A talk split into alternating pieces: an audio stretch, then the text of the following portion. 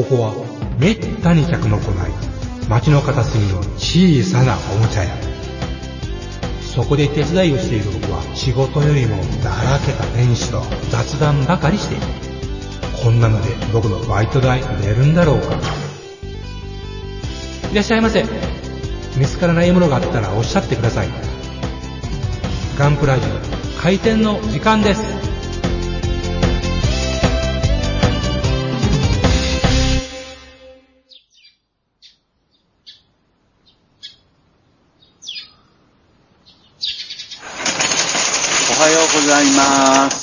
おはようございます。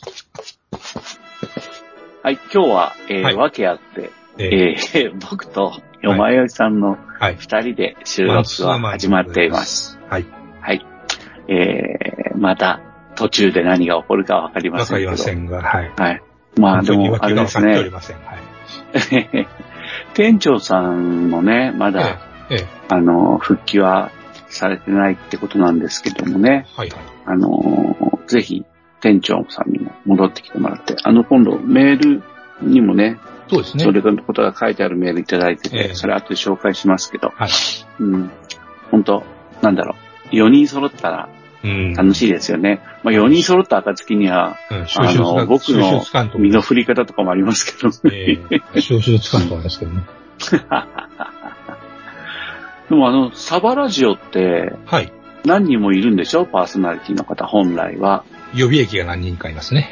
あ、予備役なんだよね。ええうんうんうん。さあ、イエスさあ、ああの、あれですか、あの、今、僕、僕ね、サバラジオ最近聞いてるんで、よまよいさんと、はい。あと、あの、王様、なんだっけ、シャドウ総帥、あ、総帥王様？のお二人の話を延々と聞いても、浸っちゃうんですけどね。ありがとうございます。ええああ、そう。まあ、イベントのえーっと、初めて2、3年ぐらいの時にはね、えーっと、3、4人いいていたんです。他にも。ああ、なるほどですね。えーあの CM ね、印象的じゃないうですか。そうです、そうです、そうです。ねえ、小芝居してあ、松を持ったやつね。まあイベントの時にね、来てくれることもあるので。ああ、そうなんですか。えうーん。まあそんな感じで、ーはい。今日は二人ですけど、4人になることもあるといいなとですね、今後思ってね。ますね。はい。はい。うん最近聞いたね、サバラジオの話、ちょっとサバラジオもらっちゃっちゃうんだけど、はあの、総帥様が F1 について語ってましたあ、よあ、あの好きなんですフォよ、ね。ーミュラえ1。ね。あのね、僕もね、割と好きなんですよ。えー。ええええだからまた、そういうのも語る時が来るといいなと思いながらガンプラジオを 始めた。皆さん、サバラジオも面白いですよ。おすすめです。ね、ぜひぜひ、お願いいたします。で今日最初にですね、あの、はいちょっと、あの、バカの虎の、はい宣伝をさせていただきたいと思っておりましてあ、早速なんでございよろます。しくお願いします。はい。あの、山屋さんもご存知の通り、僕、あの、下関、山口県のはい。西の端はい。に下関。はい。あの、これね、下関、中野関、上関って地名があるんですけどね。西の端が下関なんですね。はで、その下関模型クラブっていうのが、岩流会っていうのがありまして、はいこれの第18回展示会が。あの、今、準備してるところなんですよね。はいはい。うん。で、これがですね、今年2023年の7月29日、30日、土日ですね。ここで行われることになっています。はい。うんでね、うん、場所が、あの、皆さんどうかな？今どのぐらいあるのかわかんないけど知ってる人がね、はい。えっとね、下関駅はい。ですね。あの、し新幹線は止まりません。はい。あの、新幹線が止まる駅は新下関駅なんですけど、それからちょっと2、2駅ほど在来線で離れたところにはい。下関駅っていうのがあるんですが、その下関駅、はい、JR のですね、下関駅から、もうそうですね、隣に、駅舎の隣に、はいえーあるのが C モール下関っていう、うーもう大昔に作られた、あの、モールなんですよね。モールのほんと初めぐらい。うん僕が小学生の頃にできたんじゃないかあな。ーうーん。昭和の頃にですね。うん、そうなんですよ。で、このシーモール下関の2階のサンパティオっていう広場で、うんえっ、と、入場無料の、うん。えー展示会をしておりますので、ほいほい。あの、ぜひ皆様、お近くの方は。お力の方は。うん。これどうなんですか？ガンプラジオってのはやっぱり関西の人が多いってことなの？いや、どうですかね。お便りくれる方でも結構あちこちからいただきてるんではないですか。でも、うんですよ。ね。じゃあ、あお近くの方はいらっしゃるかも。いらっしゃるかもしれません。はい。ね、リスナーさんだったらね、サイレントリスナーさんもいますからね。そうですよね。うん。えーこの展示会を行います。はいあのね、細かいことを言うと、時間は29日ははい。朝の10時からはい。10 19時までなん19時。ですね。はい。はい。で、日曜日は、えーっと、朝の10時、これは同じなんですが、終わりがちょっと早くて17時30分に終わることになりますね。撤収しなきゃいけないからね。はい。入場無料で、はいえっと、見るのも全然、あと、一番大事なのは、あの、ゲストの方にね。展示してもらうのが一番楽しいんですよね。ほううん。去年は50人ぐらい展示した人がすごいすごい。うん。お客さんはね、あの、本当モールの中なんで、うん。あの、2000人とか3000人とかは、すげえ。一応入って流して見ていくだけですけどね。はいはい。なんだけど、マニアの人も来て、ああね。で、まあ、50人ぐらいプラモデルを展示してくれたんですよね。おー、すごい。うん。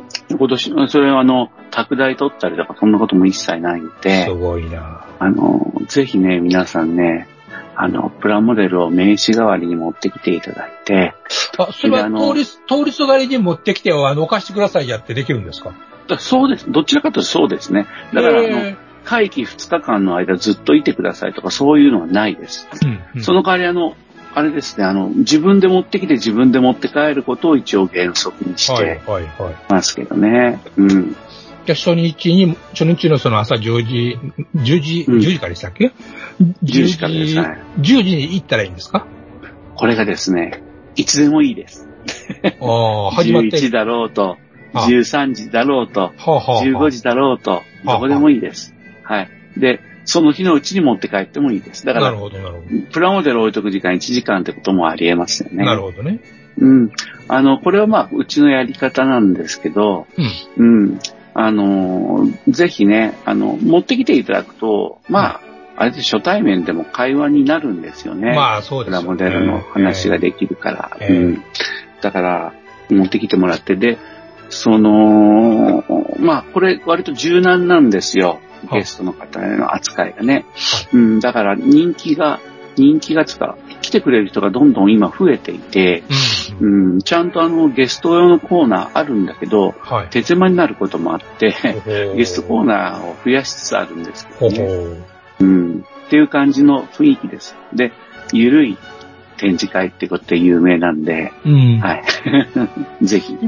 じゃあまあ、ねあの、我こそはという人はそこの会場行って、誰かに声かけたらいいんですか？そう、そうです。会員がいっぱいいます。僕もいますので。はい。それは見てわかるんですあかえーっと、あ、もう見てわかります。あのー首から、あのー認識を下げておりますし、認識しよう。うん、あとね、会員がやっぱりね、だからね、10人は絶対いるな。うん常に。もっといると思うけど。うんうん。うん。だから会員らしき人、あるいはもう、首からカードを下げてる人を見かけたらもう、あ、すいません持ってきたんですけど、いいですかって言ったら、あ、いいですよ、ここに置いてくださいって言って誘導してくれると。言いますね。うん。で、それでね、作品持ってきてくれた人には、うん岩流会第18回展示会のうん缶バッジを記念に差し上げてありがとうございますってと言って。気前のいい会ですか。うん。でね、29日はね、はいあの夜7時までなんだけど、7時半から懇親会をやってるんですよ。うんコロナの時はできにくかったんだけど、なるほど。今年はもう大体、まあ、気にならない方はうんうん。参加していただいて、はいはいはい。あの、去年ね、うんうん。去年ね、67人になったんですよ。懇親会で。そうそう。うん。すごいと思う。うん。だから、また、ほで、去年はだから、すごい美味しいお店をやったんですけどね、大将が、いや、40人以上は無理って言って、む俺やりたくないって言って、はいはい。だから、懇親会場2つに分割してやったんですけどね。今今年はなんとか、なんとか70人までさばけるお店を予約して、そ んそんなに来るかなと思ってるんですけどね。はいはい。懇親会っていうのも、まあ、伝統し、まあ、あれですよね、おっさんのあの、酒の飲んで交流するっていうのも古いんだよね、きっとね。ね。うん。でもまあ、若い人に聞いたら、いや、楽しみですって言ってくれてるから、うん。まあ、まあ、じゃあ、やらせていただきますって感じですかね。プラムで酒が飲めるぞ、いうことですね。そうですね。うん。で、あのーゲストの方は全く気にしなくていいんですけど、我々岩流会員はですね、はいテーマ展示っていうのを設定してて、ほ今年のテーマが、私のお気に入りっていう、テーマですねあのね、これが展示会っていろんなタイプがあるんですけど、うん。岩流会は発足当時に、いはい。や、これは展示会は新作縛りでいこうと。その1年間にできたものを展示する形でやろうとうん、うん。決めたんですよ。はい。そうすると、年産5個とかの子もいるわけですよね。そらね、もっと少ない子もいます。当然。だから、新作縛りすると、全く出せない人もいるわけうなんです。作品がね。だから、ここでね、岩流会ではテーマ展示ってのをしていて、はい。これは旧作でいいんですけど、うん。なんかテーマに沿ったものを過去に作ってたらそれ持ってきてくださいっていうなるほど。ものなんですよね。この私のお気に入りっていうのはもう気に入ってないんなんいいもんで、うん。何でも持ってこれるんでうん。大丈夫だろうとなるほどね。企画でやってますね。かなり融通が効くテーマでやると。そうそう、融通が利く。だから全員参加だ。昔はね、テーマ展示は自由参加だったんですけど、今はもう全員参加で、あはい、やってますね。で、あとはまあ特別テーマ展示としてあ。、はい。松本零士先生がご成ああ、言うてますね。はい。その隣町なんでね、うんあの、出、出生の、あの、小倉がね、北九州市が。なんで、まあ、松本零士先生ゆかりのプラモも展示する小展示コーナーっていうかな、うんうん。も作るっていうことで今動いてますね。なるほはい。ガンプラジオのハッシュタグで、ポスターを、あの、上げときますので、今回の展示会も。ぜひまた見ていただいて、ねはい。今の、うん、今の情報全部入ってますから、はい。うん、ぜひ参加してほしいな。そうですね。来て、あの、できたら前、もっちさんも言ってたけど、あの、あ、あの、ガンプラジオも聞いてますって言ってもらうと喜びますので、僕らがみんな。えはい。なんで、ぜひ、お願いしますね。えはい、チェックしてみてくださいね。はい。はい。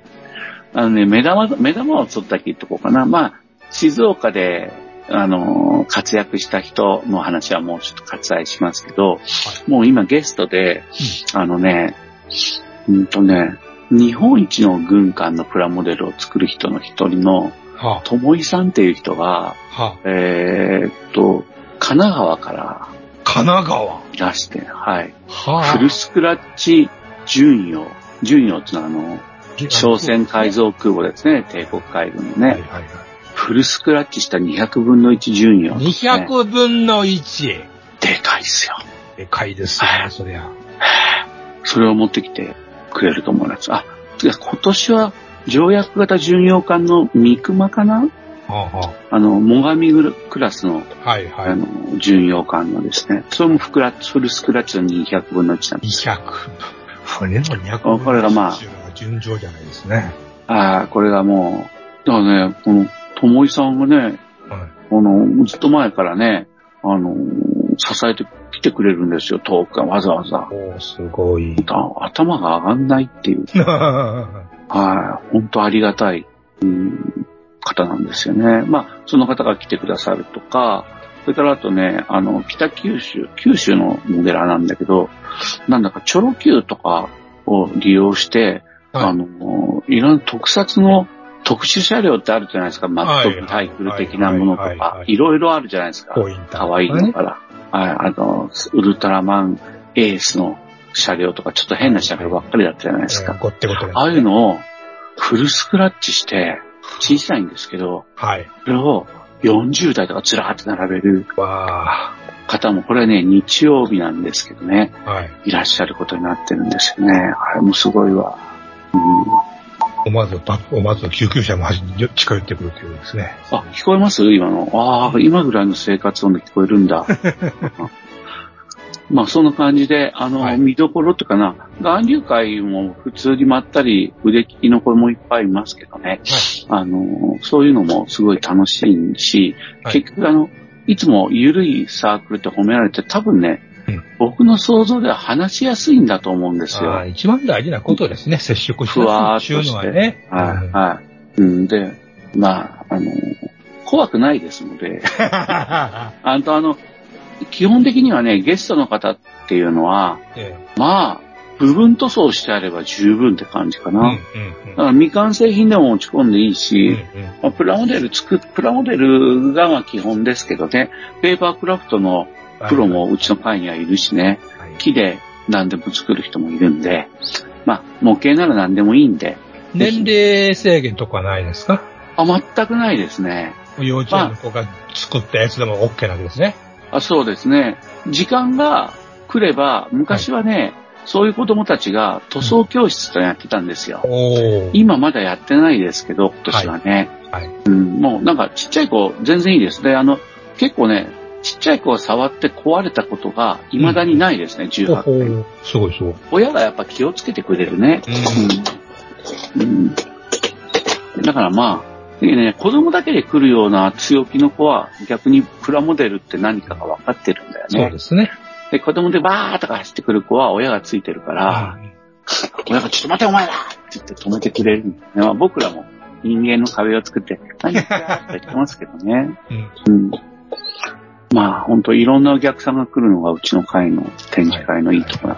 はい。素晴らしいですね。それをはい10第18回展18示会。回までね、続けてあるってことはいね。。はい。よろしくお願いします。はい。バカの虎は、あの、仕事辞めたんで、ええあの、今まではねえ、これがね、試合の日とか、重なるんですよ。なるほどね。なので、ね僕、ほんとね、あの、準備の後片付け以外はい全くいなかったとかいうこともあったんですけど、はいもう仕事を辞めたんで、うん。うんべべったり、食事以外はべったりいるんじゃないかと思います。皆さんどうぞよろしくお願いします。はい、お待ちしてます。はい。じゃあ、お茶買ってきます？あ、そうですね。ちょうどいいぐらいの時間になりましたかね。はい。はい。じゃあ、僕、お茶買ってきます。すみません。よろしくお願いします。はい。もっちさんの分も買っとくから、そうですね。あった方がいい気がしますね。ええあはい。じゃあ、行ってきはい、ます。お願いします。ロケットモデル for beautiful modeling life. ホビーのデジタル化が進む中、昔ながらのプラモデルを作る楽しさをより多くの人と分かち合いたい。作って、飾って、眺めて楽しい商品をお求めやすい価格で提供する日本の新しい模型ブランド。それがロケットモデルズです。ロケットモデルズのプラモデルは全国の小売店、オンラインショップにてお求めいただけます。詳しくはロケットモデルズで検索。ウォルターソンズ。それは根っからの模型好きが立ち上げたホビーメーカー。熱い情熱を注いだ製品をみんなにお届けフラッグシップモデル、メタルプラウドシリーズは、コレクターズグレードの新基準を目指すべく、合成と柔軟性を考慮した素材耐久性を追求。手作業による塗装工程と、高精度担保印刷による判読可能な極微マーキング類。さらには、リアルな背景付きディスプレイベースが付属し、ウィンドウパッケージのまま飾ったり、稼働させて楽しんだりできる、次世代の完成品シリーズなんだぜ基準グレードのスタンダード。金属製可動履帯を標準装備するザ・タンジブル。組み立て模型版ザ・キットの3グレードが陸、海、空で展開中お求めは全国のホビー取扱店、ネット通販店で。次世代基準の完成品模型をみんなで楽しもうぜ。 Presented by、ウォルターソンズジャパン。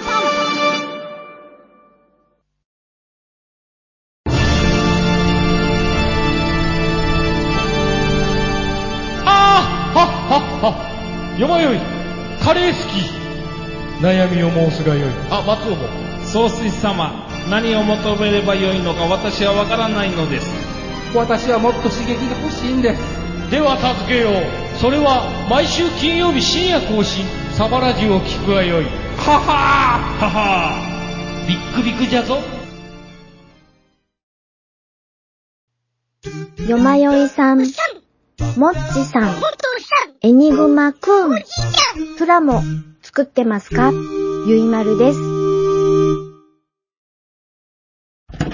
はい、ただいま帰りました。はいお帰りなさいおっとっとっとお帰りなさいも。ちさんあれもちさんがいる。あれいつの間にか。呼ばれて、飛び出て、じゃ3じゃじゃじゃ本分買っ。てきてよかった。あ今日は普通のウーロン茶で行きましょう。ああ、もちさん、ちょっがと飲んで元気出してください。ーお腹の脂肪を減らしましょう。ね。ええはい、いただきます。はい。乾杯。はい。はい。ねで、えー、ようかったよかった。まったところでね、これでね。あいやいあの、やいや二人で始めさると。どうなるかと思いましたわ。ね一時はどうなるかと思いましたが。はい。これでもう怖い。でメールを紹介するところでね、あのーですよ。で、はいちょっと読みますね、僕が。はいはいはいえっと、ハンドル名、嬉しいね、ボブゾンビさん。はいボブゾンビ。で、40代の男性の方ですね。はい。はい。ありがとうございます。えーこれ嬉しいんだ。ものすごく遅れば、遅ればせながら、配信復活おめでとうございます。あありがとうございます。うんで、ありがとうございますって書いていただいやきます。ありがとうございます。何をおっしゃいますやらもう。で、トラさんの静岡ホビーショーレポート、大変楽しく聞かせていただきました。はい。ありがとうございます。ありがとうございます。うん私は東京在住でして、今年こそ初版の都合で行かれなかったのですが、今年こそ行かれなかったんですが、静岡ホビーショーはちょくちょく見に行っておりました。あいいね。ガンプラジオの皆様は、関西在住の方が多いようですので、そうそう、そうなんだよね、多分。俺はそう思ってる。ので、まあなかなか大変だとは思いますが、そうか。ぜひ、いつかは、静岡ホビーショー参加 with エニグマ店長できるといいですね。いや、本当ん。そう思いま。いいですすね。うん。で、最後に、店長が復活し、えー、これね、ゆうこって書いてあるんだけど、これ、熊と虎って書いて、ゆうこって読むんですよ。うんゆうこ、定談も聞きたいです。で定談ってのは3人で語ることなんで、えーこれ多分、よまよいさんも入れってことで、熊、虎、よまよい、よまよいさんが熊なのかな？なんで、エニグマだから。定談を聞きたいです。あ、エニグマそっかそっか。やっぱそうなんだ。聞きたいです。今後ともよろしくお願いいたします。はい大変ありがたいメール。しかもご丁寧に本当に申し訳ございません。大人のメール、お便り、大人のお便りですね。ありがとうございます。そうそうそう。ボブゾンビって書いてあるからどんなんかと思ったら、うん大人のメールでした。ありがとうございました。いや、でも、はい。これ、あれですね、うん静岡会っていうのは、静岡で見たもの話の話と、ロケットモデルの社長さんはいはいはい。の話の2回があるんですよね。そうですね。どっちがお気になんでしょうね。あんまり詰めない方がいいですよ。両方じゃないですか？あんまり詰めない方がいいんじゃないですかね、そういうことはね。ええあでもあれですよね、もちさん。来週、来週っていうか、次の収録は、ね、あの、社長を呼んでお話ができるっていうあ楽しい企画そうですね。ですよね。はい。うん。だからまあ、すごい楽しみだなと思ってますし、皆さんぜひ聞いていただければいいなと思います。でも本当ボブゾンビさんのメール、なんか心が現れました、僕。嬉しいです。うん。ねえ僕もメール書けばよかった。ずーっとね、200回以上は絶対聞いてるのに、メール書いたことないんですよ。意外に。まあ、そうでしたね。うんまあ、メール書かれる方、本当ね、熱心な方と思います。本当ありがたいです。はい。うん。なんで、わということで書いてください。そうですね。ということでメールでした。ありがとうございました。ありがとうございました。はい。で、今日は、まずは、あの、この後エニ、エニブランで間違えました。よまよいさんにちょっとお話をもらおうって言ってあ、やったんですよね。いいですか？ジョンさん、それで。はい、はいどうぞどうぞ。はい。はい、えー、今回資料を2冊ほどちょっと入手いたしまして、ほうほえーっと、どっちから行こうかな。ちょっとこう、すぐに終わりそうだからまず先行きましょうか。う。ああ。えーっとね、まあ、僕もそれ詳しくはないんですが、えー、世界の傑作機、えー、皆さんご存知の、あの、清潔。超ベストセラーの本ですよね。おー。うん。えー、これ持ってます200よ。ナンバー209ですね。すごい出てますよね。えー今回ご紹介上がりますのは、グラマン F8F、ベアキャット。うんえーうんナンバー148増補版ということで出ておりまして、うんあの、どうベアキャットっていう機体はなかなかマイナーな機体ではございまして、うん。まあ、それは一重に二次大戦で活躍していないからということに尽きると思うんですが、うん。あの、まあ、私のようなボンクラが思いつくのは、レップと格闘してもらいたかったなっていうような話なわけになるわけですけども。うん。まあ、対戦中のね、え一番優秀な戦闘機は何って言ったらやっぱり、ね、出てくる機体だもんね。うん。わかるねわ。、まあ、米軍が作ったゼロ戦とまで言われるよね、ような飛行機。うん。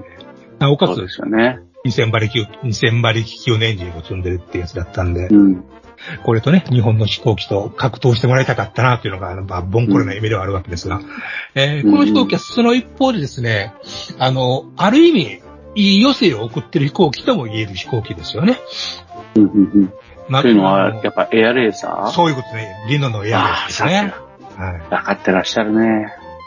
いや、あの、リノのエアレース、あの、一時よくあの、写真集買ったり、松田美京の漫画買ったりしとったもんですから、ちょこっとだけね、興味、あの、知ってはおるんですけども、まあ、詳しくはなくて。さらっと松田美京の漫画を入れましたね。だってね、あれ入り口、あれはね、やっぱし読んじゃうじゃないですか。読んじゃいますね。えうん。ー松田美京はね、でも漫画の長さ引っ張るのが下手ですね。うん。あの人は少年、少年ジャンプでは絶対書けないタイプの人ですね。うん。うん。あ、そうなんですか。うん。あの、少年ジャンプってもう、つなぎ、つなぎ、つなぎ、つなぎで何年すんねんみたいな漫画ばっかしじゃないですか。言っちゃ悪いけど。うんでもなおかつそれで面白いわけですけども、松田美京の漫画ね、長くて4巻ぐらいしかないんですよ。大体、今までの。あ、そうですね。そうですね。うん。うん。あの、いい話なんですけどね。うんですけどね。もう、エアレースのやつが一番まあ、4巻ぐらいまでいったんかな、あれ。うんなかなかおもろいんですけど、それでもね、日本人が加わってる、えーっと、初めて参加する機体で、割と結構あっさり優勝しちゃうから、ちょっとねっていう気もしちゃうんですね、当時した方がねちょ。っと時間がもうなくなったのかなという連載の期間でね。それがちょっともったいないなという感じがするんですが、まあ、それは置いといて、うん、置いときましょう。今回はね。また語りましょう、これはね。ビアキャットね、あの、海軍機じゃないですか。うんうん。塗装が地味。あー、そうだよね。グロスブルーしかないよね。あのと、あの、米海軍機って塗装が地味なんですよね。面白くないんですよね。うん悪いけど。フランス機も地味ですか？フランス？フランス機がなかったっけ？フランス機がなかったっけ？フランスで使われたやつと出か。ましたかね。あ、乗ってないか。あ、間違いです、間違いじゃ。うん。まあまあ、いやー、地味だよね。うんエアレーサーはかっこいいのにね。エアレースはね、素敵なんですけどね。エアレーサーかっこいい。ううん。まあだからね、勝手に想像して、あの、1946年まで引っ張ったとしたら、あの、陸軍航空隊でも使うようになってて、シルバーになんかね、ラインつけたベアキャット乗っちゃってもいいんじゃないかと思ったりもするわけですが。そうですよね。これだからね、あれでしょ、朝鮮戦争でもそんなに使われてないんでしょ？ああ、そうなんですねトルセアは活躍してたのにね。ねえ、うんスカイレーダーとかね。やっぱりあの、冷戦キラーとして開発されるんですよね、これ正式にやっぱり。冷戦に対抗できるそうですね、格闘戦が。F6F の、ネクスト F6F としてうん作られたんですよね。だからまあ、間に合ったこと自体がすげえとは思うけど、ね対戦に。相相手が土俵に上がってこなかったっていうオチですからね、結局。うん、そうそうそう。というかまあ、完全にやられちゃうけどね。うんまあ、とかね、そこでレップ、まあ本当レップとかハヤテと戦ってほしかったなとかですね。もう本当そうですよ。か関関西機として生まれたから、うんちょっとこのベアキャットのスタイルっていうのはやっぱりうん関西機独特ですよね。このうん、ぬんぐりむすんっくりまり感でね。小さくまとめようとする。えね、でもエンジンは超強力だからええっていうね、この、なんかこう、無理くり2000馬力で格闘戦ができる戦闘機としてえ、素敵ですよね。究極の機体ですよね、やっぱね。ね、ある意味ね。ね。うん。で、まあ戦争では活躍できんかったけど、純粋に速さで、あの、レースで、うレーサーとして活躍したっていうのは非常に素敵な話やなとはうん思うんですね、僕そうだよね。戦闘機の余生としては一番美しい形だもん思いますよね。ね。うん。いや、これは欲しいな。うん。ちなみにビアキャッこれやっぱトの1000 1700円ぐらいでしょ？これは、そうですね、えー、1545円プラス税でございますね。まあ、なるほどね。うん。なん、なんてお買い得？はい。じゃあ、お買い得と思う。うん。ちなみにビアキャットのプラモって案外ないんですよね、これがまた。ないですね。やっぱまあその辺がマイナーさ加減を余計に助長するというか、マイナーさから出ないというか。本当にね、あの造形村のシリーズとか、ああるじゃないですか。あ、はい。ああいうのとかで、うん。決定版が1本出れば、それで十分なんだけど、えうん。確か、アカデミーとかあるのかな？ええっとね、一個私持ってるんとありますね。これね、やったかな？あ、持ってるんだ。すごい。ホビーボスやったかな？あ、ホビ非ーボスか常にね、買ったキットでして、え機体自体を完成するのに2パーツでできてしまうっていうですね。あ上と下ポコーンがあるんだ。上と下ポコーンってやったら完成っていう、普通左右貼り合わせじゃないですか。飛行機って。あの、ほとんど、えっとね、主翼、主翼と胴体つけたら終わりぐらいのレベルのやつがあるんですよ。うん。なるほど。まあ、そそれは、でも、あ、ホビーボスよね。はい。へえ。まあ、その分言うたらなんですけど、あの、コックピット内はほぼないに等しいという出来ではあるんです。ああ、なるほどね。いや、若い人向けに、低年齢層にも出したってことなんかな？いや、かといってね、あの、ディテールは割とちゃんとしてるんで、あの、あーなるないと思います。はい。それまさにシルバーグレードじゃん。そん、これうん、48?7? 7 7人もあります。はい。ああ、なるほど。ああ、これ箱いいじゃん。そうなんですよ。惜しい。割とちゃんとした風に見えるキットなんですよ。うん。中身自体も決してひひどくはないんですよ。うん。これいいね。えー、その昔買いましたね。はい。うーん。というのが、まあ、まず一つでございますね。はいはいはいはい。で、もう一つですが、えーっと、ホビージャ、ホビージャパンヴィンテージのボリューム10。おー。もうホビージャパンヴヴィンテージ。っていうのがございまして、聞いたことあるけど。えーこれね、いつもね、迷うんですよ。えー高いんですよ、この。2640円税込みなんですね。ああ、こんなんか。あ、俺これ、これ買ったことないな。これはね、時々でもうし仕方ないやろ、で、もう、あのーですよね。買ってしまうという、あの、特徴昭和40年代男もつい買っちゃうとか、ああいう感じでしょ？そういう感じですね。うんはい。ヴィンテージ言ってるぐらいなんで。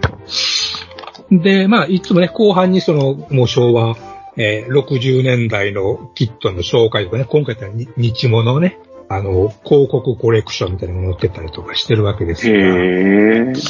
まあ、今回特集、90年代もう一つのキャラクターホビー黄金期っていう特集なんですね。あ、そうだね。90年代すごかったよね。えーっと、特集タイトルにですね、えー28年前の1995年、君は何歳でどこで何をしていたっていう問いかけがあって、うん。1900ね1995年は惑星直列のような年だった。春にガメラ大怪獣空中大空中決戦が公開され、秋には新世紀エヴァンゲリオンが放送開始、電脳戦記バーチャルの筐体がアーケードに並び、マスターグレードのガンダムが発売されたっていうね、時代だったんですよ。そうだね。で、この頃私も働き出したあたりの頃でして、まあ、正直プラモにはあんま触れんかった時代だったんですね。仕事しとプラモ。で、あんまりプラモを買ってなかったような時代なんですが、うん。まあ、ガンメラはね、当時見て感動しましたし、でね、その年にね、あの、震災もありましたしね。うん。あとね、神戸ね。もちろん、あのね、まあサリンの事件もあったわけですが。サリン事件もありましたね。うん。というね、やっぱ90年半ばっていうのはなかなかぎ思い返すとなかなか激動な時代ということで、あの、うん特集を見てても非常に楽しいんですね。うん。マスターグレードはね、95年やったんですね。うん。その頃、あれだよね、やっぱり、ホビージャパンを中心にして、マスターグレード、どんなキットにするべきかっていうのを、ええ。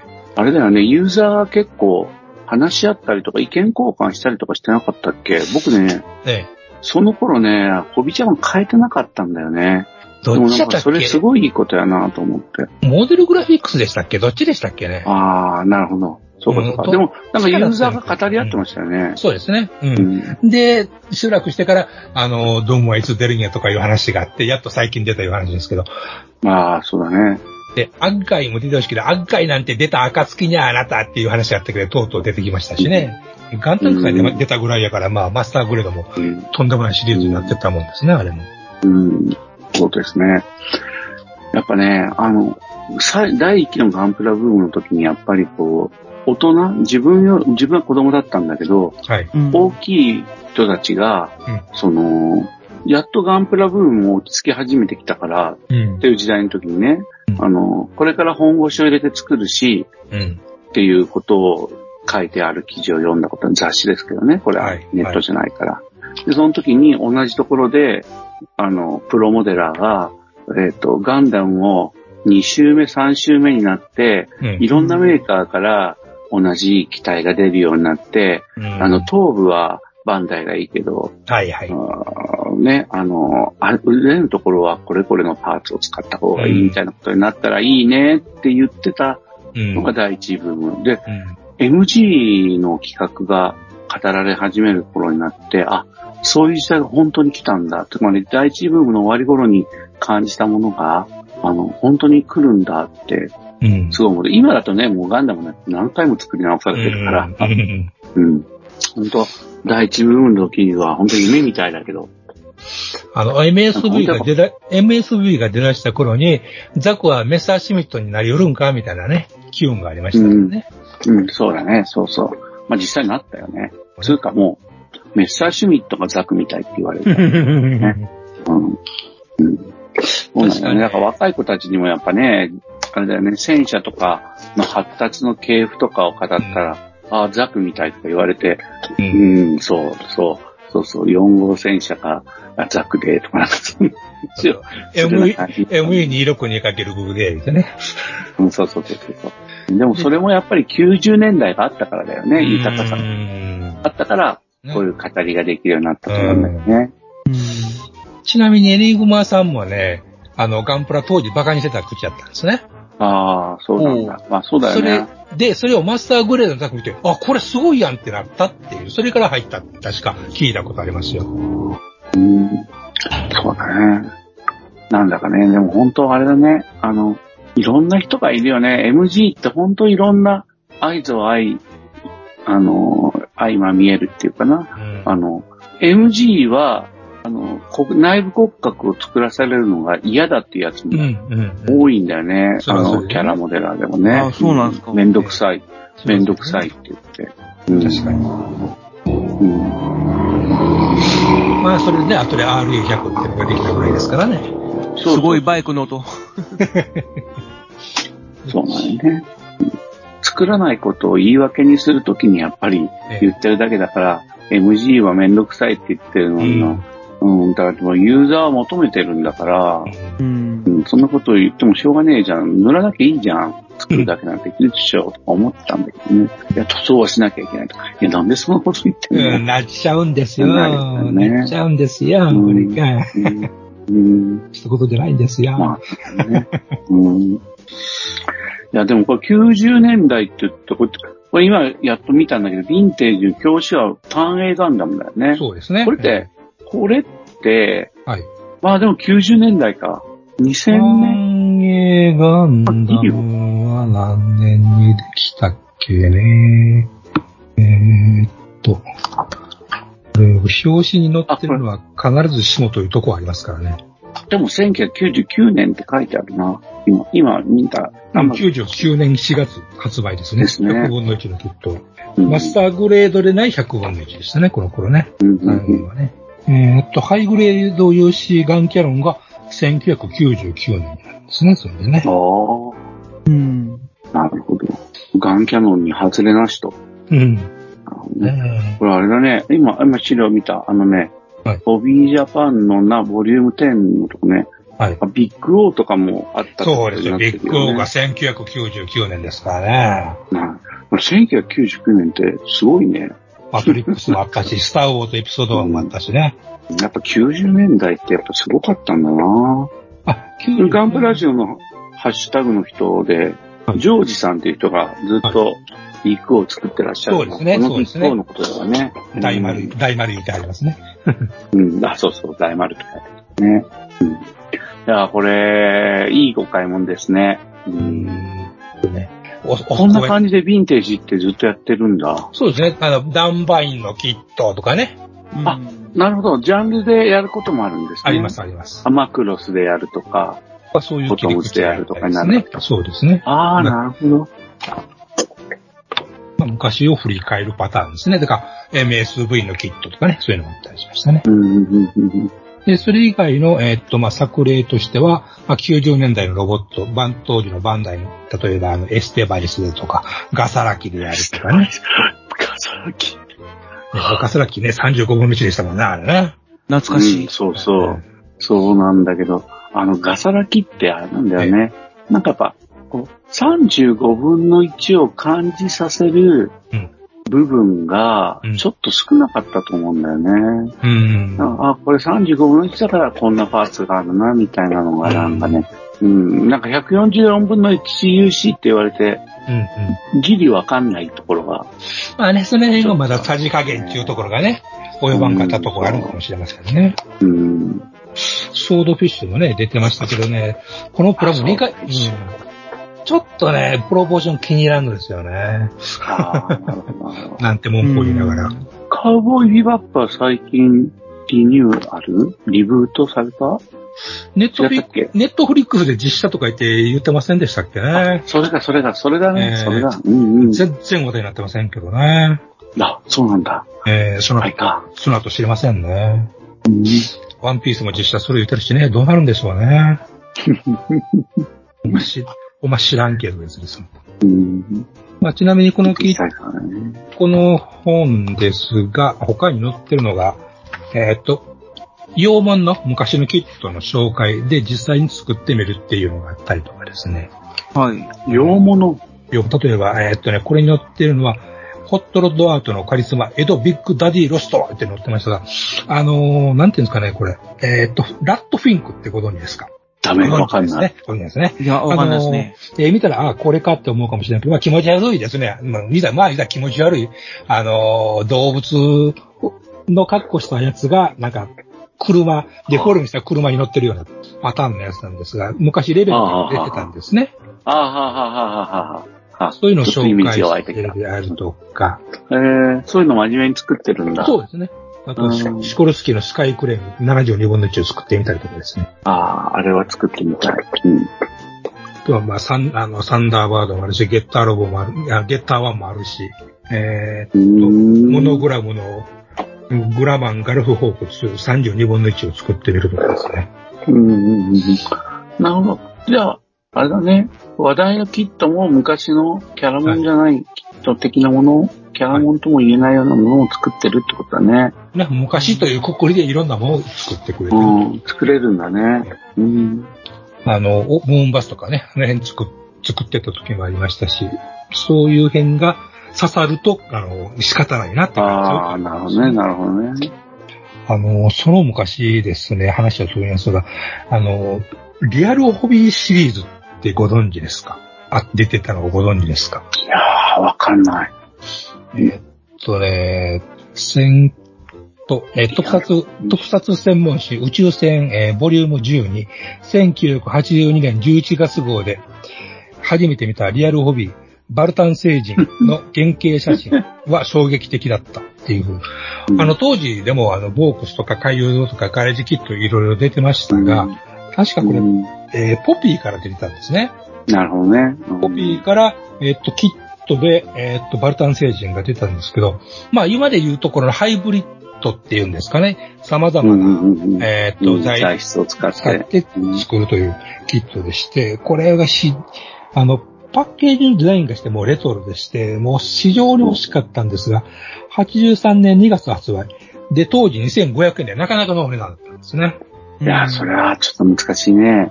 だからこう数も私少ないんでしょう、キット自体も。なかなか見かけない。中学か高校ぐらいの頃ですからね、なかなか LP レコード1枚分ポンとは買えなかった。うん。で、2バージョンがありまして、まあ、スタンダードとデラックスですね。えっ、うんと、デラックスのがも、もろも丸山フードパッケージでですね、非常に素敵なパッケージで、あの、目が光るようになってたっていう。ね。へー。で、ポピーですね。コピーだったんですよ。うんあの、コビージャパンで当時、えーっと、瓶、そういう昔のキットを紹介するっていうコーナーがありまして、えーそれでマルザンの画面、ゴジラだ、ネロンガだっていうのを紹介されてたようなコーナーがありましてね。それがしばらく通じたんだけど、それ見て、やっぱ、あ僕も、僕もともとレトロ好きな人間なんで、ああいうのが好きなんですね。で、当時、その、そういうテイストで、あの、しかも出来のいい、あの、バルダン星人のキットができたっていうんで、非常に衝撃的、衝撃的だったのを覚えています。で、それを、あのわざわざ型取りして、あの、ディテール追加して作るという作例が載ってます。へえ、型取りするんかい。それはすごいな。という、なかなかまあ、あの、その辺のね、あれが好きな方にはなかなか辛抱たまらん、えー特集をしてくる雑誌なんで、あの、なるほどね。ね、あたまちょっと探さんと見つからん時があるような 雑誌ではあるんですが、えー、ぜひ、うん、なるほど。そうなんだ。いただきたいと思います。うん。いや、これは、ちょっとやっぱ、見てみる価値がありそうだね。いるのはまあ見てください。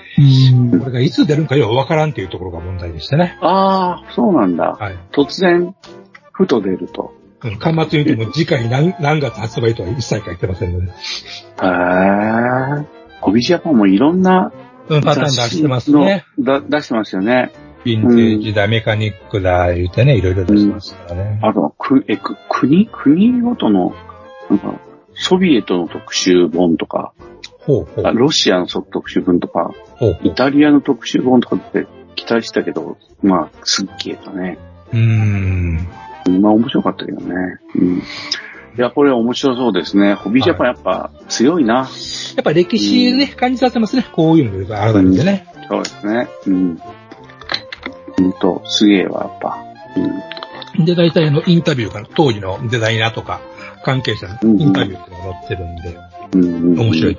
そうね、この度ね、やっぱね、そうの、あの、最新の号とかにそういうのが出るのって本当貴重だしね、もう残り少ないから話聞いてほしいけど、やっぱね、雑誌今片付けてるんだけど、はいはいはい、やっぱね、ツイッターです。ちょろっと上げてますよね。うん ちょろっと見るとね、やっぱね、対談とかで、うん。亡くなった方とかも、うん。対談しようしてるのがあって、あ、これ、このまま闇に葬られるパターンだと思って、なんかつい読み込んじゃって、掃除が続かないっていうすまないね。っていうね。うん、そうそう。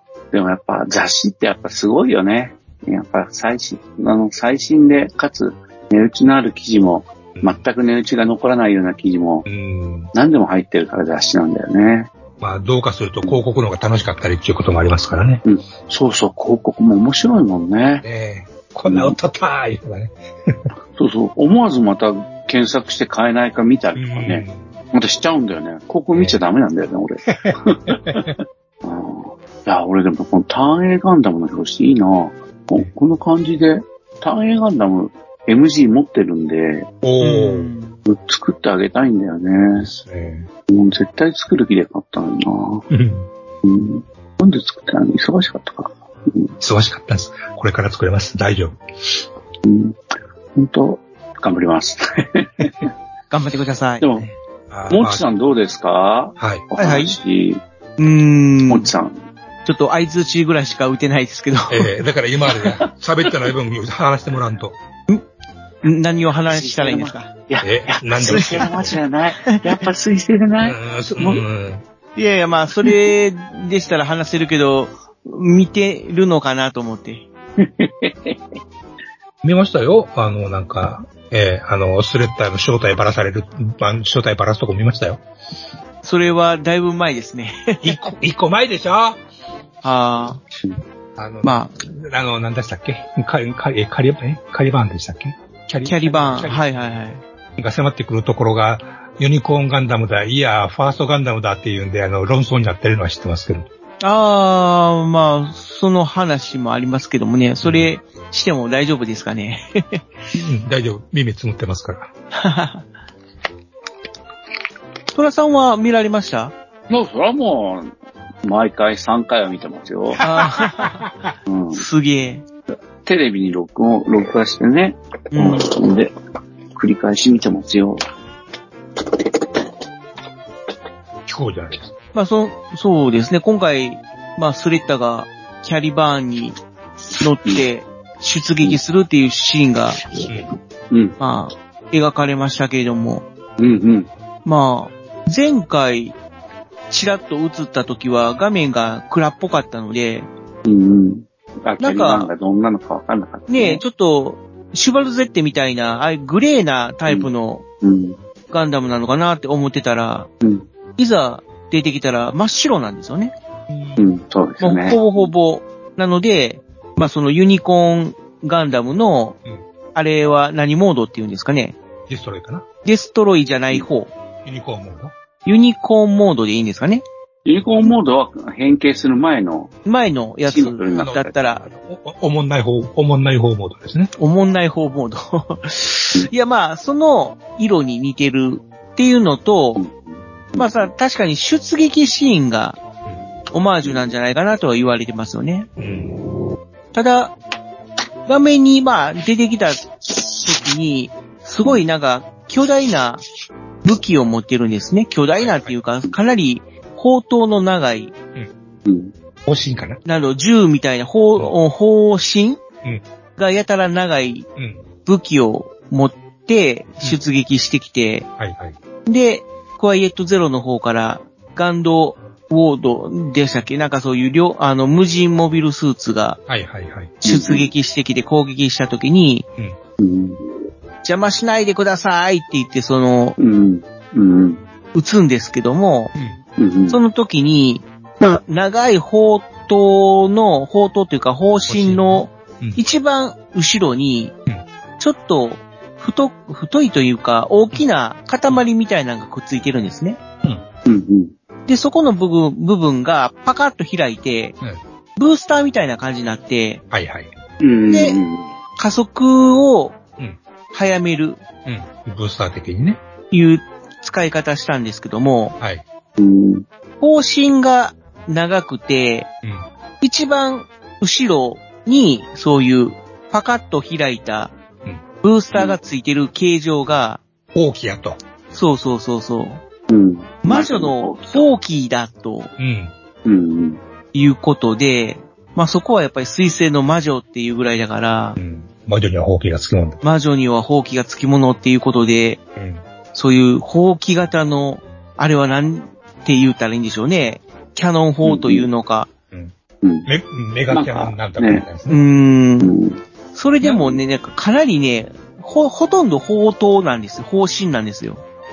あのね。方、針にブースターがくっついてるみたいな感じの。いや、あのね、あのー確かね、これ、ツイッターで、もう最近見、あのーもう一回見たんですけど、はい。あのーオリジナルガンダムコンテスト的なやつで、うん。だからそれとも今回の、えっと、ガンダムのデザインコンペやった人忘れましたけど、まあ、あの、うん。ガンダムのデザインで、あの、確かサコリナ、実際に物作ってたもんだから、多分、オリジナルでやってはるには思うんやけど、あの、うん魔女っぽいガンダムを作ってきた人がいてね、ね。魔実女のね。うん、魔女の帽子みたいな被らして、なおかつ、ほうきも足してるっていうのがあったんですね、ほうきっぽい。で、富野さんが、それ見て、あの票を出すとみたいなって、ケッチョンケッチョンに言われてるんですよ。はいはいで、今回のそれは、さらにそれを、を見越した上のようなデザインやね、みたいなことを。見越してるというか、うんそれに、ちゃんと、あの、クリアしてるデザインじゃないのみたいなことを確かうん。書かれてましたね。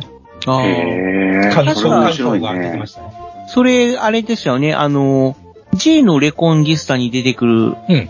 あの、名前がちょっと出てこないんだけども、はい。なんだっけ、アルケインか？うん。うんうんうんうんなんか、塗り太りみたいな。をちょっと考えた、えー、改造したうん感じのやつでしたかね。もうび、そういう魔女っぽい感じ。ううん、ん。あ赤っぽいからしか赤い、赤いというか、ちょっと朱色っぽい感じのね。ううん。黒黒い帽子かぶらしてましたかね？まあ、確かなんかそれ見たことありますわ。ね。それで、富野さんが火をつけてケッチョンケッチョンに言われてたっていうのがあったんだけど、あうんあ。それをそれに対する答えかな、みたいな。クリアしたんですかね。まあ、それに対する答えなんかの、し答えなんかもしれないな、みたいなことを書いて。うん、面白いよね。でもこれは、はこれで富戸さんまたケチョンケチョンに言いそうな気はしますけども。まあ、言うのは言うでしょうが。まあまあまあまあ。何をやってもケチョンケチョンに言いそうなうん。ね、感じはしますけども。うんまあそれで、なんか、キャリワンかっこええっていうプラモマダが。評価が、うん、ありましたね。うんうん。ちなみに、ああ結局、シュバルゼッタはラウダが乗るんですか？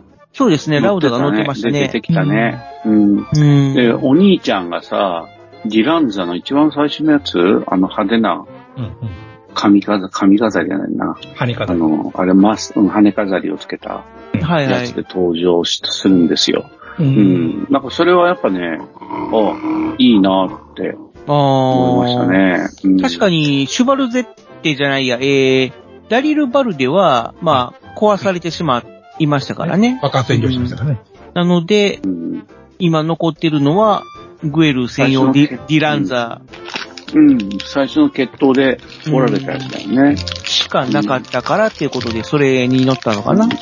うん。で、そしたら、まあ、シュバルゼッテがガーって出てきて邪魔をしだすと。うんうん。で、誰が、あのシュバルゼッテに乗ってるんだって言ったら、うん。兄さんはまだ、あの女に囚われているのかみたいな形で、うん。うん。ラウダーみたいな。うん。まあそこまでしか今、うん。描かれてないんですけど。今のところは本当そう、そこまでしか描かれてないってことだし、あれ本当なんかこう、今のところはよ、今のところは、あんまり話の本筋と関係ないところの感じがしちゃうよね。実際には何か関わってくるんだろうけどね。まあ、そうですね。本筋には関係がないというか、完全にお邪魔虫ですよね。うん。あ、でもなんかあるんじゃないかなと思うよ。なんかそれが結果として何かに繋がっていくっていうね。まあ、それが次回どうなるかですよね。うん。だって本当どうにかならないとシュバルゼッテってただの必要ないモビルスになっちゃうからね。うん。まあ、プラモデルを売りたいうん。っていうことなんかなっていう。いや、それは活躍せんと売れませんからね。まあ、そりゃね、いやー、なんか活躍しない空気が出てるんだよね。うん。あだからそこを次回どう見せるのか。うんうんただ、なんかね、もうでもね、ディランザとかもそうだけどね、結局なんかね、やっぱ、あのー僕バン大好きだし、このガンダムも大好きだけど、やっぱね、ディランザーをいろんなパターンで出していく。だソルとかはまあ量産型ってことなんだろうけど、ディランザソルね。なんかね、あの、ど、どうこう、機能がアップしてるのかとか、あの、どう新しいのかとか、うん。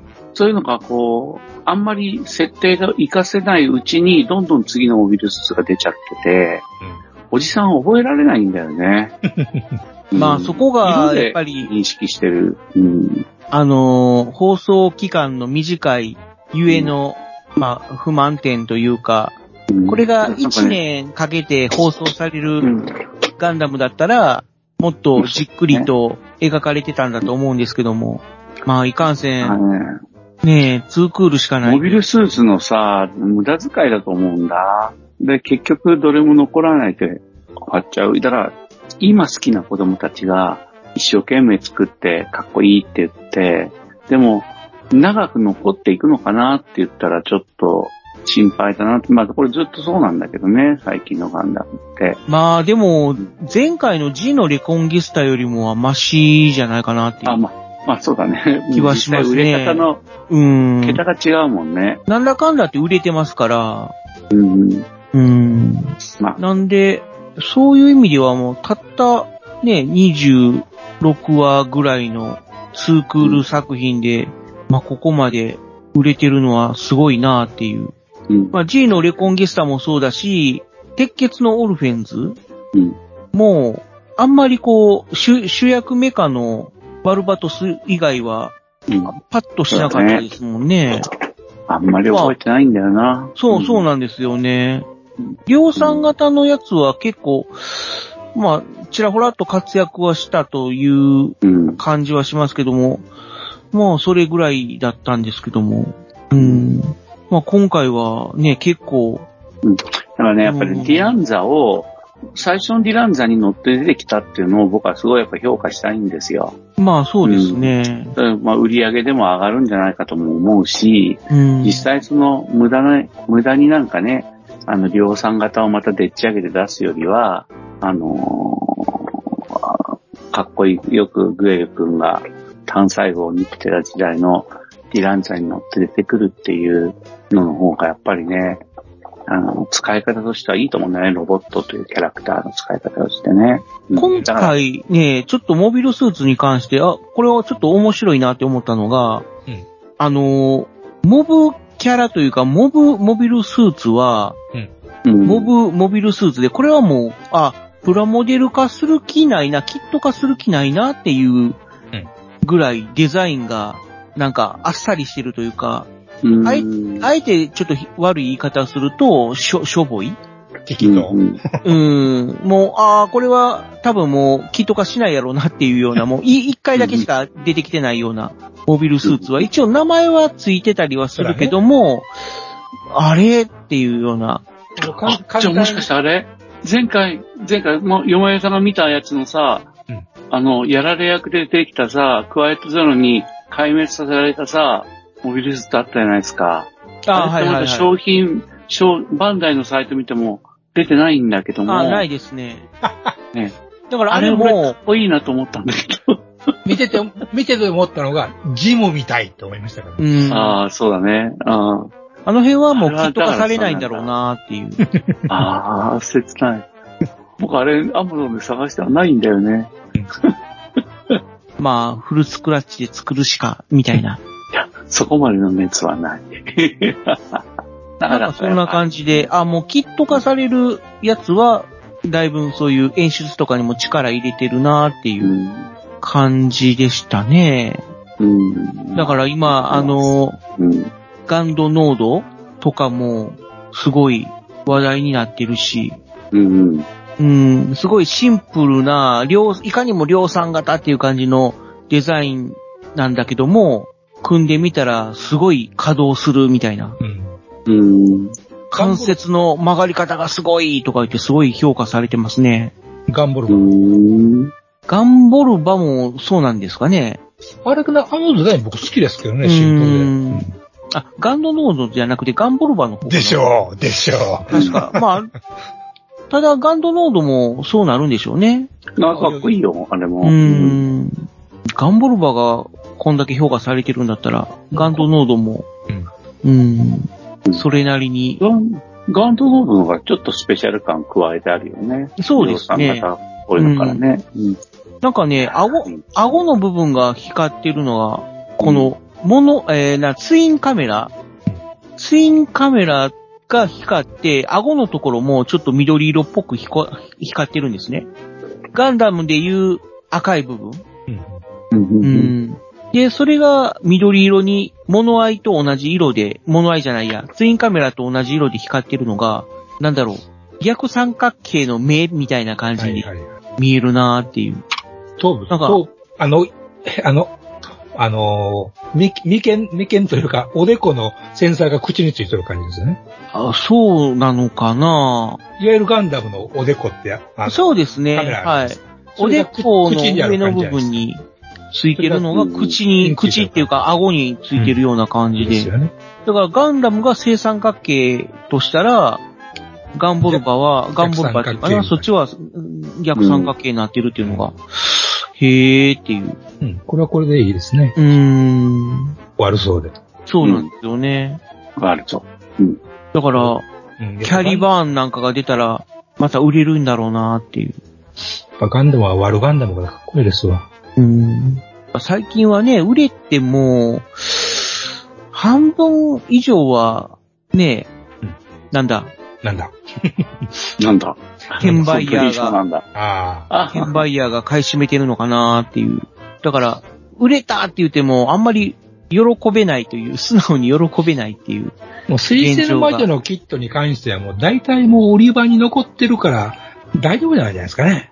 うーん、転売ヤー対策がうんできてるっていうことなんでしょうかね。うんもうかなり潤沢に在庫があるから。あー、なるほどね。うん。あんまり、あこれも少ない、少ないあの週、週だから、うん、あ、だから少ない回数でやってることのメリットはこれなんだと思うんだよね。ガーンと市場に供給していけるっていうのかな。やっぱり長いこと買う人ってマニアだろうからね。まあね。うん。プラモデル的には、モビルスーツ的にはそんな感じで、あとは劇中の、その、演出というか、ストーリーの中で、まあ、スレッタがミオリネに会いたいとやってきて、まあ、ミオリネの居場所を知ってるのはグエルなんだけども、まあ、なんだろうな、今はミオリネの婚約者っていう立場だから、素直にミオリネには合わせず、一回ちょっとそういう、お前にミオリネを合わせると思ってるのか、みたいな形でちょっと、なんだろう、嫌な、うん、ことを言って、どうしてもミオリネに会いたければ決闘しろって持ちかけて、で、え、何？モビルスーツで決闘するのかなって思ったら、フェンシングで決闘したんですよね。おー、出たフェンシング。うん。で、グエルがわざと負けるんですよ。全部勇気ですね。まあ、あれはわじゃあざと負けそこまで。バカだな、俺はって言ったことからそれがわかる。あれ、あれが、わざと負けってわかんなくない？いや、それが、わ、あえてそれを言ったのが、なんだ、グエル弱いって、ね、一瞬ちょっと思ってしまうかもしれないんですけども、そこは、その男気を見せたというか、そういう演出なん。だっていうのを、まあ一応描いてるし、まあほとんどの人がまあ感じ取れてたので、まあ良かったかなっていう感じなんですあ、俺は感じ取れてないね。俺それ演出がそうやって言うんだったら認めるけど、うん。あの、俺そんなに、じゃあ、あっさりしすぎてるんですよね、負け方が。あ、まあそれはそうだね。時間がないなとは思ったけどね。そうそうそうそう。で、あとはあの、最後のスレッタのポーズを見せたいだけかなと思ったけどね。あまあ確かにあのポーズは、い意図的なもんだとは思いますよね。で、その、グエルが赤で、スレッタが白のノーマルスーツを着るっていうところも、なんかこう、アムロとシャアを連想させるし、で、アムロとシャアが、まあ言ったら最後のモビルスーツ降りてから、あの、生身で戦うシーンが、まあフェンシングやったっていうことで、うん。まあそれのオマージュでもあるんだろうなっていう。うんで、それ最はそうだね。最後に、グエルが、まあ、負けるシーン、もうスレッタがこう、右手をね、高く突き上げて、足をバーって開いて、で、左手はぐっとこう、体に隠すような構図が、まあ、ガンダムのラストシューティングだっていう、まあ、比較画面とかも上がってて、比べてみたら、ああ、まあ確かに似てるっていう全部全部教えてくれてありがとうございます。まあ、その辺は、まあ確かに意識して書いてるな、うん、え、あの、演出したんだろうなと思ってるけど、ただ、このシーンいるって言われると、まあ、別になくてもいいのかなっていう気はしますけどもね。あの辺は、うん、どう、良かったのか悪かったのかっていう。まあ、いいんじゃない？あ詰め込みすぎな感じはするけどね、確かにあのシーンのね。うん。でもまあ、ね、確かにいろいろ目ただが必要ですよ。結局、フォルダーをグエルからスレッタに戻して、それで、まあ、ちゃんと、あの、ミロリネに合わそうっていう計らい、グエルの計らいやったんだなっていうことですよね。あのシーンは。うん。なんで、よ、やっぱり学園のルールにのっとって、まあ、俺はもう、お前に返すっていうんだと、ちょっと、まあ、ルール違反みたいな形になっちゃうからっていうことで、あえて決闘したのかなっていう。で、ちゃんと決闘に負けたから、増え、あの、ホルダーを、まあ、スレッタに返したっていう。返したというか、まあ、変換したっていうような感じの演まあ僕、出なのかな。なんか、うんまあまあそう、それは言われたらそうだけれども、なんかまあ、あれだね、あの、返すことに、もうそんなにうん。意味がないっていうか、もう、何年もめちゃくちゃになっててさ、うんでも、両ごとにも仲良くなってきてる人々がね、あの生徒たちがね、まあ、そうなんですよね。うんまだそんなことにこだわってんのお前って感じになるけどね。もっと自分の力で歩けよバカタレって決まりに乗っ取ってやるのがこれからのお前の生き方とは違うんじゃないっていうのを思うから、そういう風に解釈するのは、もうちょっとなんかこう、うん、なんかまあ、まあいいや。まあそういう風に描かれてますね、確かにね。まあ、そんな感じのシーンがある。まあ彼の、うん、彼の限界の一つだろうね。やっぱグエルというキャラのね。うん主人公には白い服を着さ着させたいんですよ。あともう一つ、そういうことだよね。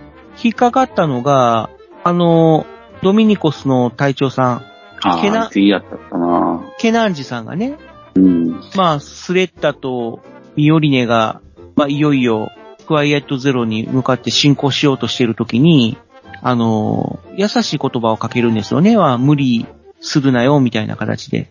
まあ、辛く、辛かったら、すぐにやめるんだぞ、みたいな。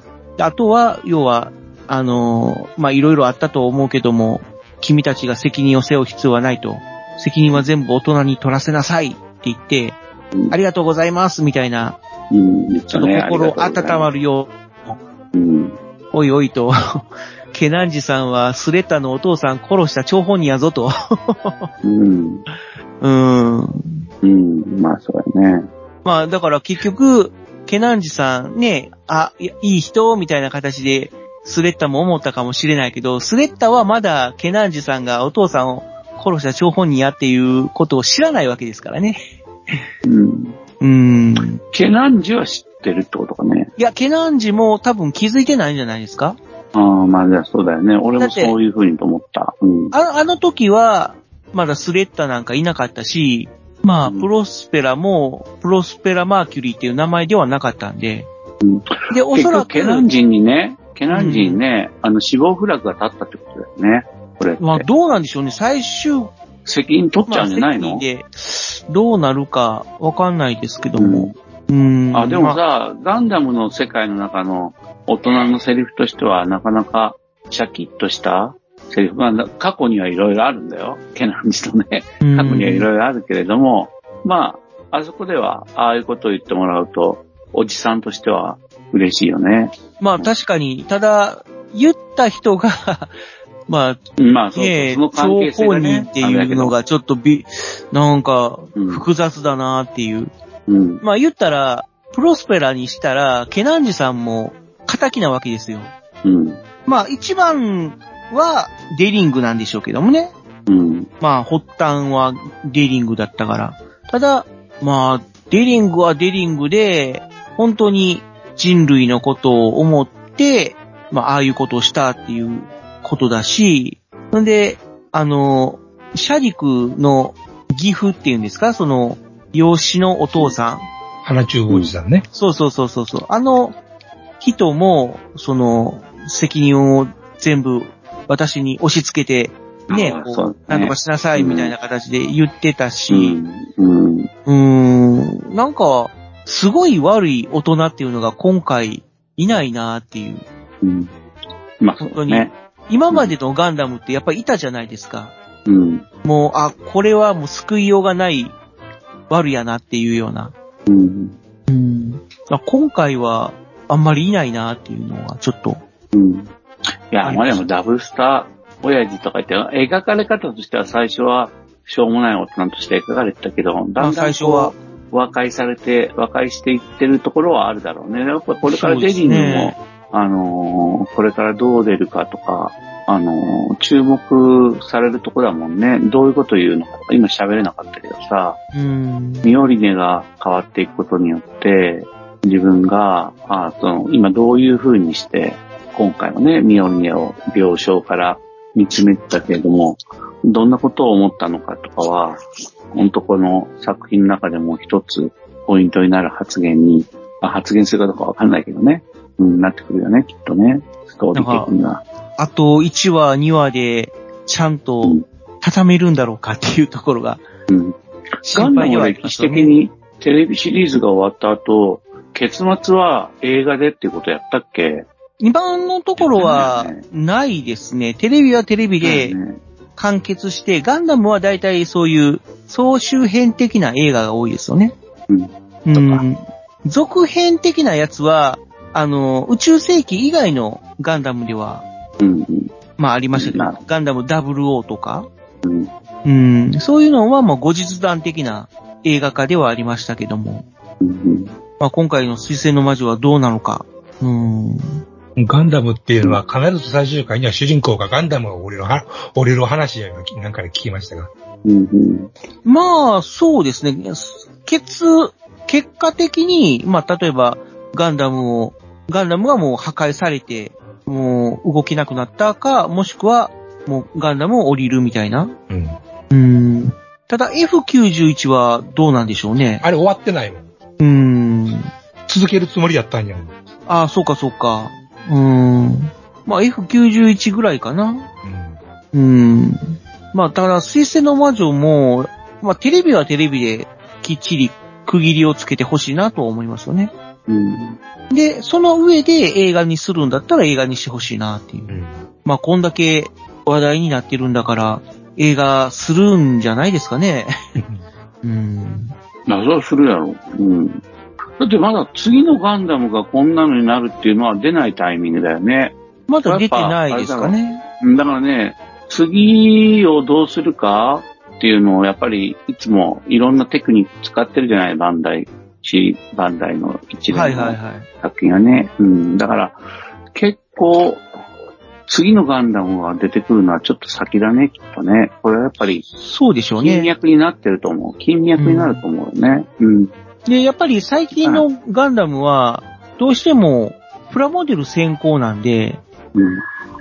だから、前回もね、あのー、鉄血のオルフェンズも、あのー、腰のないガンダムが結局、おもちゃとして、プラモデルとして、こんだけ稼働しますよ、腰ぐりぐり動きますよっていう、まあ、モデルを売るための企画みたいな感じじゃないですか。まあ今の鉄血ファンはどう思うかわかんないけどね。まあ そうだね。プラモデル的にはね、すごい、その、プラモデルとしては、特殊なギミックを採用した感じだったんで、ただ、今回の水星の魔女は、特にないんですよね。そういう目新しさ的なものは。うん。んだだから？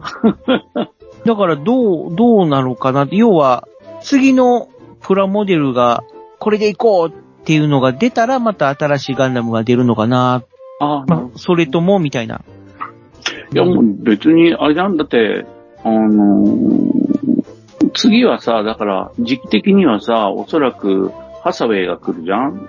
あの、さ全3話のハサウェイの映画が来るやんか。ああ、そうですそれがね。そ、それが終わってから、お水星の魔女のものが出るか、総集編で済むんだったら、先に水星の魔女やって、ハサウェイの2になるか、ってことになるよね。だから、ガンダムは、テレビもうは、テレビ版が進まないだけで、えっと、ネタ自体はまだ、あの、持っていけると思ってるところがあるんじゃないのかな。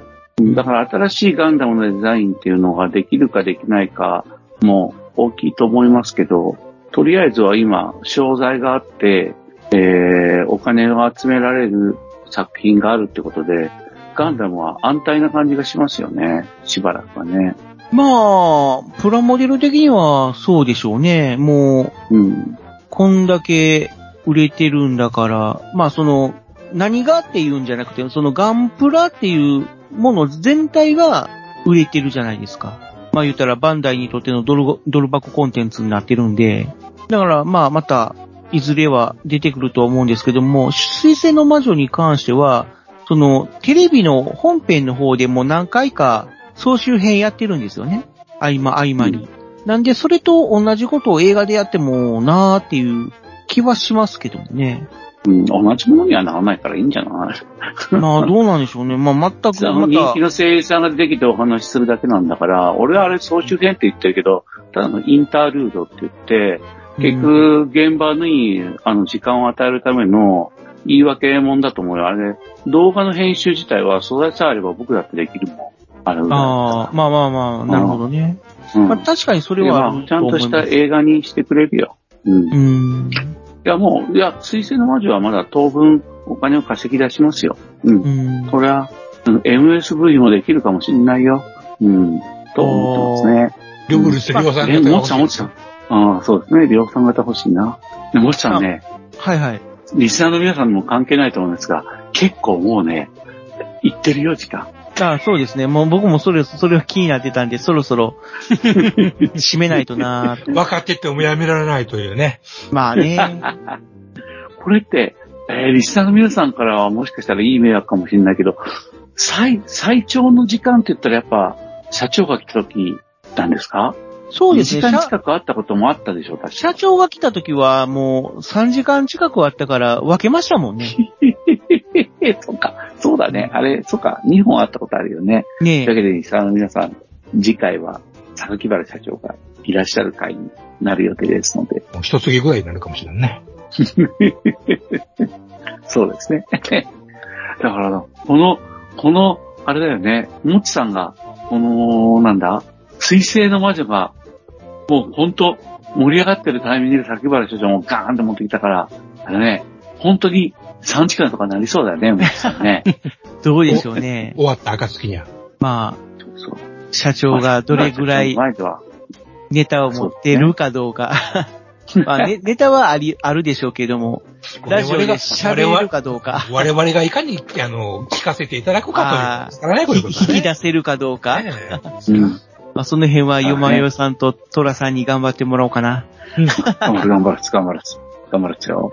うん。はい。というわけで、まあ、水星の魔女もドキドキなんですけど、うん。まあ、今日はこの辺でそうですね。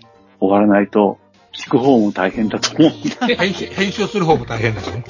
私も、今日は半分しか参加してないから、そんなに力が有り余ってんじゃない？体感的には長く感じなかったんだけど。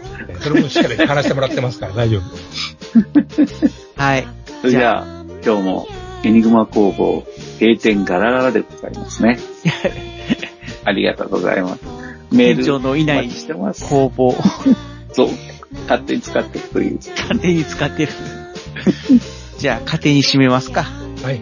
はい。はい、ありがとうございました。はいありがとうございました。ガンプラジオでは、お客様からの温かいお便りをお待ちしております。配信ブログにあるメールフォームから、どしどしお寄せください。ガンプラジオ、ツイッターアカウントのリプライ、リツイートもよろしくお願いします。